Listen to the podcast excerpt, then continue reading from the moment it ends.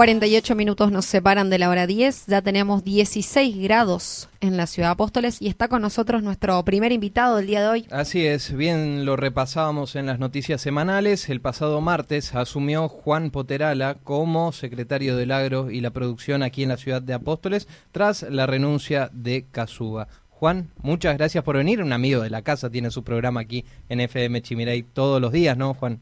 Sí, eh, muchas gracias por la invitación y también un saludo a la distinguida audiencia de Radio Chimeray. ¿eh? Felicitaciones a ustedes por el programa. ¿no? Buen día, Juan. Gracias por, por tu tiempo, por estar acá. Muchas gracias. Juan, sabemos que ya hace tiempo venís vinculado a todo lo que es el agro, la producción en la zona sur, a la piscicultura también. Contanos un poquito eh, a, a qué te abocás eh, personalmente en tu trabajo. Bueno, primero soy un productor eh, también de la zona y desde eh, el año 2005 Ujú. este trabajo para el Ministerio del Agro y la Producción de la provincia como extensionista en piscicultura y también en apicultura. Eh, es así que, bueno, ya en una gestión, aquí en dos gestiones en Apóstoles, durante siete años, este, ya estuve en la Secretaría de Producción de la Municipalidad de Apóstoles, así que por allí un poco este, ya conozco todas las actividades. obviamente, funcionamiento, ¿no? El funcionamiento y todo eso que me allana un poco a, a ahorrar tiempo, como quien Claro. dice, ¿no? Te la experiencia gana muchísimo Sí, cuando sí. te, te toca así, de la noche a la mañana, volver a, a un lugar que ya Más ocupaste. esto que ya entrando a, a la gestión de María Eugenia Zafrán, debo decir que yo trabajé para la campaña de María Eugenia, ¿no? Sí. Este, y en su momento también eh, fuimos por allí este, compañeros de trabajo también, porque ella estaba como secretaria de Hacienda y yo en producción. Ajá. Y bueno, entonces quiero decir con esto que conozco toda la plataforma política de ella aquí en el municipio y es por esto que también se me hace un poco más fácil encarar la actividad, ¿no? Bueno, y contanos cómo está Apóstoles en materia agro, en materia producción. Y yo diría que esto es un momento bueno para el productor y cuando digo así es porque nuestro producto, primer producto que es la yerba mate, está bien, se Sí. está pagando bien, este inclusive más de lo que el precio se ha fijado, que venció ahora en marzo pasado. Este, y bueno, el productor entonces está pasando un momento bueno, bueno digo, este alcanza para todo. Tenemos que considerar que hace unas décadas atrás el productor no podía ni levantar el- la cosecha de yerba mate y hoy realmente está bien. Y las otras actividades como ganadería también considero que está bien. Este, y después están las otras actividades ya ya la como la forestación, la forestación por allí hay un problema que le queda muy poco al productor, donde los industriales son los que se llevan la parte de utilidad mejor. Este, pero eso es una cuestión que aquí en la zona sur no tenemos por allí este todo lo que es raleo, Ajá. eso se pierde, o sea que es muerto, no no hay no hay industrias cercas que puedan aprovechar esa madera. Eh, ahora sí con el chip un poco está mejorando, que se ocupa en los secaderos, ¿no? Así que eh, secaderos y por allí parte de los molinos, ¿no? Juan, tu visión, en este último tiempo, ¿no notaste que Corrientes empieza a ganar terreno en materia yerbatera y materia forestal? Por allí eh, quizá en, en lo forestal o en las industrias por allí sí puede ser que tiene un, un avance, pero en los yerbateros diría que no, porque en los yerbateros este, aquí se está trabajando bien y el precio es el mismo, inclusive se comparten muchas industrias, tanto en Corrientes como aquí. Hay muchos productores que llevan el producto allá y otros traen aquí. En yerba mate no, no hay diferencia. Como que estamos iguales. Es que estamos iguales, los precios se, se pagan lo mismo, ¿no? Este, Pero eh, hay muchos, por ejemplo, en materia de aserraderos, muchos aserraderos que cruzaron el charco. Hay Sí. Propietarios de aserradero que son de Apóstoles y tienen pasando el charco. ¿Esto que se debe a la presión impositiva? Y un- sí es a la presión impositiva, pero yo por el otro lado miro también eh, todos los beneficios que se consiguen de este lado y del otro lado el productor también lo tiene, ¿no? Ajá. Eh, que son beneficios eh, que van directamente aquí. Si escuchás, yo que estoy ligado a, a la producción, veo que el gobierno de la provincia de Misiones asiste mucho, mucho asiste al productor cosa que veo que en Corriente es muy difícil que escuche que vino un subsidio del gobierno provincial al productor. Ah, Otra cosa, acá eh, la mayoría de los productores son minifundistas, esto un 70, 75% del productor es, es de agricultura familiar, ajá. entonces necesita una asistencia del gobierno mayor. Si miramos por ese lado, me conformo como estamos En aquí en Misiones. Eso tiene que ver por ahí con la entrega de tractores que hubo y herramientas que hubo En unas todo, semanas en pasadas. todo, porque acá este yo como productor y hoy dije al inicio este siempre digo como productor porque hay que conocer la realidad, ¿no? Claro. Entonces, en la actividad que estás, siempre, siempre algo le tocó al productor. Si no es la mejora en herramientas, a través de subsidios, a través de, de herramientas, como recién dijo acá. Entrega de semillas, ¿no? Ahora leí una noticia que van a entregar.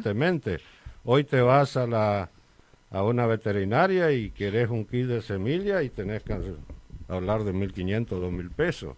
Y es el productor, si ya no produce, es porque por allí no tiene ganas de producir, ¿no? Este, el, productor misionero es muy trabajador porque es agricultura familiar, no solo productor, sino el grupo de familiar, ¿no? Por eso estamos atentos y tenemos muchas instituciones que están al lado del productor, como ser este el Ministerio Largo y la Producción a través de todas sus direcciones, agricultura familiar, tanto provincial como nacional. Es costumbre que están, al menos sé y doy fe, que están en la zona sur siempre. El IFAI, que siempre está otorgando herramientas al productor. Eh, sé que hace poco nomás estaban trabajando y mucho con el tema de porcinos, como pequeños productores que se mejoran las instalaciones, ¿no? Y yo ya estuve en esta semana haciendo contacto para seguir en una cuenca lechera, este, que hay muchos productores que quieren recuperar, tecnificar este, la cuenca lechera, eh, trabajar mucho con el, el tema de horticultura, pero también en mi visión, y la, no es mía, sino que la instrucción que tengo de la señora Intendente María Eugenia Zafrán, es acompañar, estar siempre al lado del productor, pero también es ser una herramienta útil en gestión, ¿no? Claro, para, para que no gestionar lo que ellos necesitan. Es ¿No? así, es una competencia, ¿no? Claro, claro. Si vos te vas y te sentás en la oficina y no gestionás, está... hay que estar, perdón, hay que estar todos los días gestión, gestión, gestión, y las herramientas están. Lo mismo la herramienta, por ejemplo, el INTA. Sí. El INTA para nuestro tipo de productor es, es algo que viene Clave. que es una clave. ¿Por qué? Porque el productor este no tiene esa unidad económica del- de la chacra de las 25 hectáreas o 50 hectáreas, esa unidad económica no le da para pagar un profesional por la- unidad económica chica. Entonces, el gobierno nacional a través de, del INTA este, va brindando tecnología y justamente a veces nosotros... Otorga esos profesionales a, al Y ya experimentar, como siempre hablamos con los productores, yo hacer mi propia experiencia me sale muy caro. Y se pierde plata muchas veces. Sí, igual so- somos caprichosos. O sea, nosotros queremos hacer nuestra propia experiencia cuando eso ya ya fue ya fue analizado durante Sí, 10 sí, sí. años, ya están las pruebas. Pasa, se sabe. pa- pasa en el Es gobierno solo nacional también, llegarse en la agencia INTA de cada localidad o donde están y decir este Pasa en muchos Decir- sectores sí. eso de recetas viejas que fracasaron y las vuelven a implementar. Yo, mire, yo recuerdo este, por la edad que tengo, no, ya pasé varias décadas Sí. y recuerdo a veces la imposición. ¿Ustedes recuerdan cuando se plantaba mucho tomate, invernaderos, invernaderos, invernaderos, y la logista- logística no estaba ni en el transporte, ni en la cadena de frío, tampoco este, dónde iba a comercializar, ¿sabe dónde terminaba todo eso? Comían los cerdos, los aves. Por la cantidad de tomate que no, no Y tenía claro, venta. Porque toda actividad agropecuaria hay que pensar la logística y el dónde va a ir. Bueno, eh, ahora le pregunto yo por ahí que se observó mucho estos últimos años y la gran plantación es de yerba.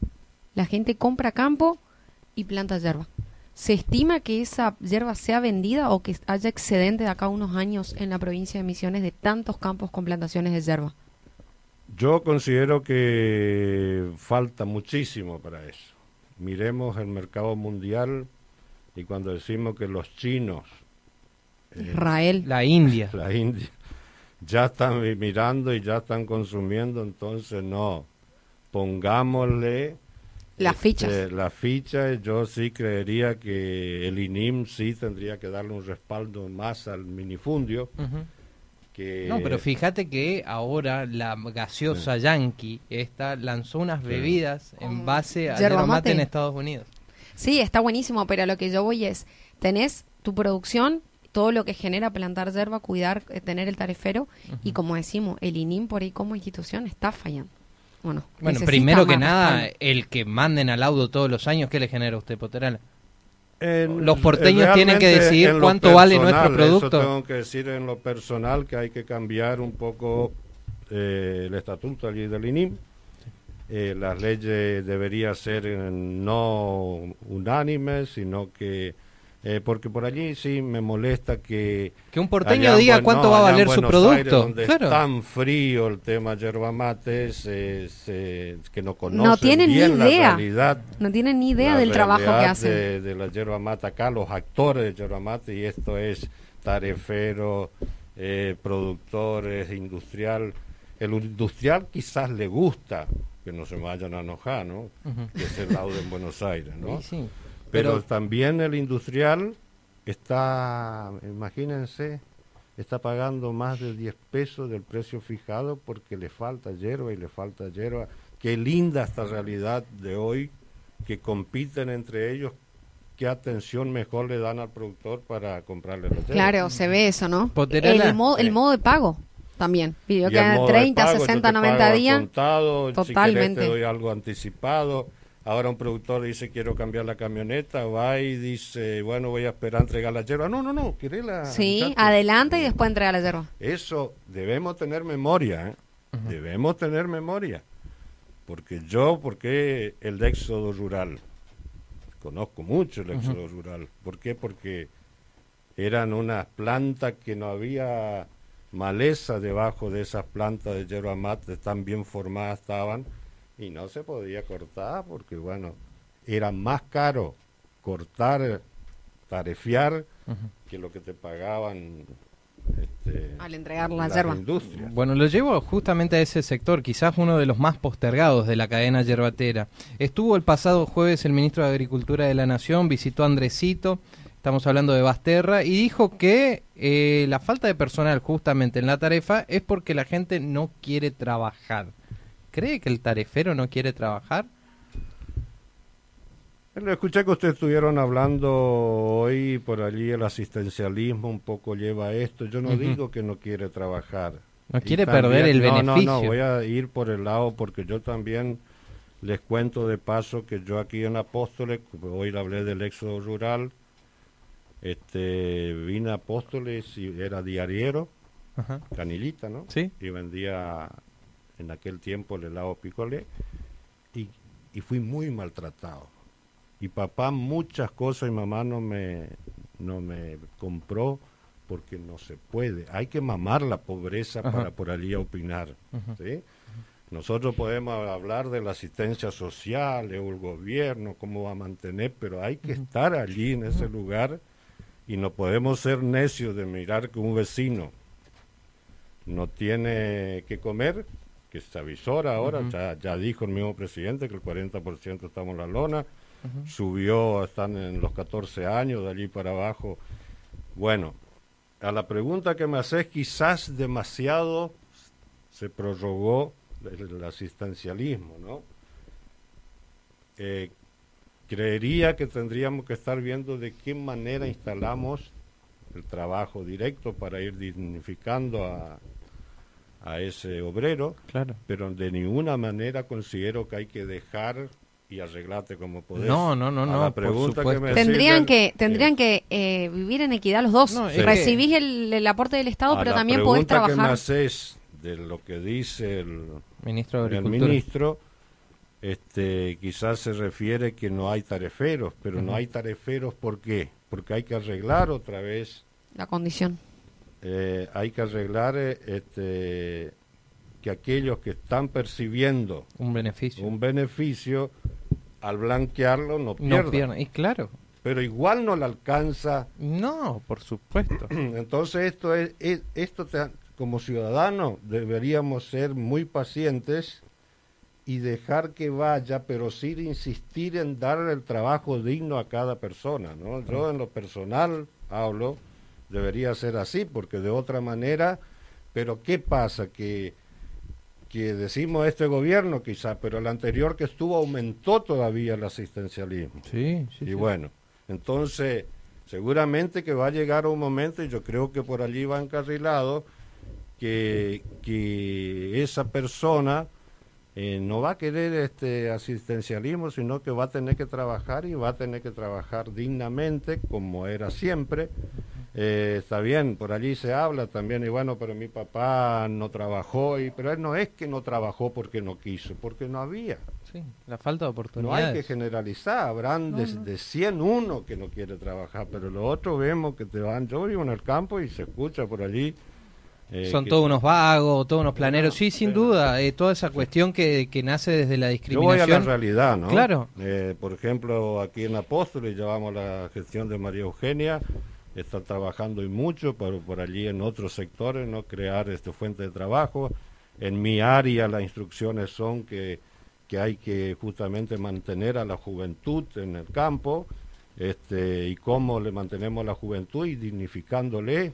Este, tenemos también vías, por ejemplo, yo en la, gestión anterior habíamos construido 29 en el municipio, 29 viviendas rurales y ahora ya estamos en la misma. Ayer justamente ya presentamos dos, ya va a salir. Y así hay que ser rápido, pero es una picardía que un productor esté con una vivienda mala, porque las herramientas están. Claro. Hay que saber utilizarla. El gobierno, el IPRODA, le está dando pagaderos a 30 años. Y bueno, por, por ejemplo, a este, lo que sacaron aquella oportunidad tenían, podían pagar anualmente o mensualmente según su producción, o sea que todo está allanado para que así ocurra, ¿no? Que hay que dignificar, ahora ya no es tiempo, por ejemplo, de que el productor lechero tiene que ir todas las madrugadas y estar allí en el pezón de la vaca y ordeñando, ya no, ya hay... Sí, este, se avanzó mucho. Ya para, para ir finalizando, Juan, me gustaría preguntarle su visión, su mirada, su opinión del gobierno nacional y el campo, porque se los ve prácticamente enfrentados en un conflicto, el tema de las retenciones pasa por medio, amenazas de un lado, amenazas del otro. ¿Cómo cree usted que está tratando este gobierno nacional al campo? Debo decir que, que eh, primero hay que dividir cuando por decimos sectores. campo, ¿a quién nos dirigimos al campo? ¿A los terratenientes o al productor ese chico mediano? Si me decís para, yo escucho mucho los medios, leo mucho, si vos me decís para las multinacionales, estamos hechos bolsa. Porque siempre quieren más, o te fijas los precios como están, no es culpa de, de ese productor allá chico, mediano, que los precios en góndolo están a esos precios, sino son culpa de las multinacionales y yo de ninguna manera defiendo a los multimillonarios, ¿no? Defiendo al pequeño productor. No puede ser que un kilo de, pera o manzana él, le paguen el 10% del valor que lleva la góndola y en el medio dónde queda eso. Entonces por allí hay que interpretar cuando se dice, este, pero no, no puede ser, viste la inflación, viste cuánto. Yo creo que hay que orde- pasa por ordenar, ¿sí? Y por más política de Estado que uno aplique, eh, ahora ya la pregunta que me haces, están ahí las multinacionales enfrentados con el gobierno. Ajá. ¿Quién Mucha paga presión. el pata? El pato Al paga todo el, el pueblo paga. Entonces hay que ver cómo eh, por allí, te digo, yo como productor me siento mal por allí porque hay que saber lo que cuesta producir un kilo de carne y no puede ser que te paguen a 230 pesos el kilo de carne y a cuánto, solo porque pasó al ganchito, Sí, ya. se fue a 400, 480. Con suerte. Entonces, miremos quiénes son los culpables, ¿no?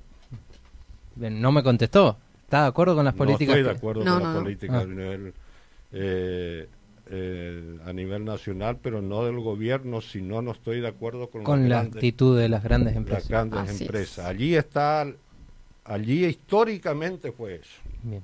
¿Y sabe cómo lo toma la pregunta que me haces? Que no le puedo culpar al gobierno. Siempre, siempre pusieron las políticas las, las multinacionales. Juan, Sí. el mejor de los éxitos de ahora en más en su cargo. Vamos a estar seguramente en varias oportunidades charlando, Sí. hablando de las iniciativas que tomen desde el sector. La verdad que muy interesante la charla con ustedes. ¿eh? No, este, cuando quiera estoy a las órdenes y me, me gusta estar eh, comunicado. Un saludito a todos los productores y que no se olviden que ahora el próximo 6 de junio están las elecciones Sí. y digo así nomás, digo Así- así. así Muchas gracias. Mucha memoria. Muchas mucha gracias memoria. por ahí recordar su programa. Recuerde cómo estaban antes y cómo estamos ahora. Sí, Eh, me recuerda su programa que tiene acá, ¿no es cierto? Sí, de lunes no, a viernes. Todos los días con tranquera abierta, estamos de 2 a 13 horas. Así que son- compartimos voy a el estudio. 15 años, así que... Acá yo ocupo el, el micrófono del Mirapoteral.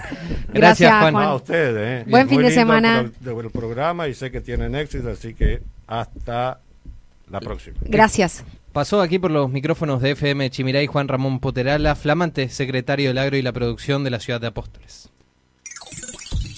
Lo escuchaste aquí, en la 100.3, La Voz del Chimiray. La Voz del Chimiray.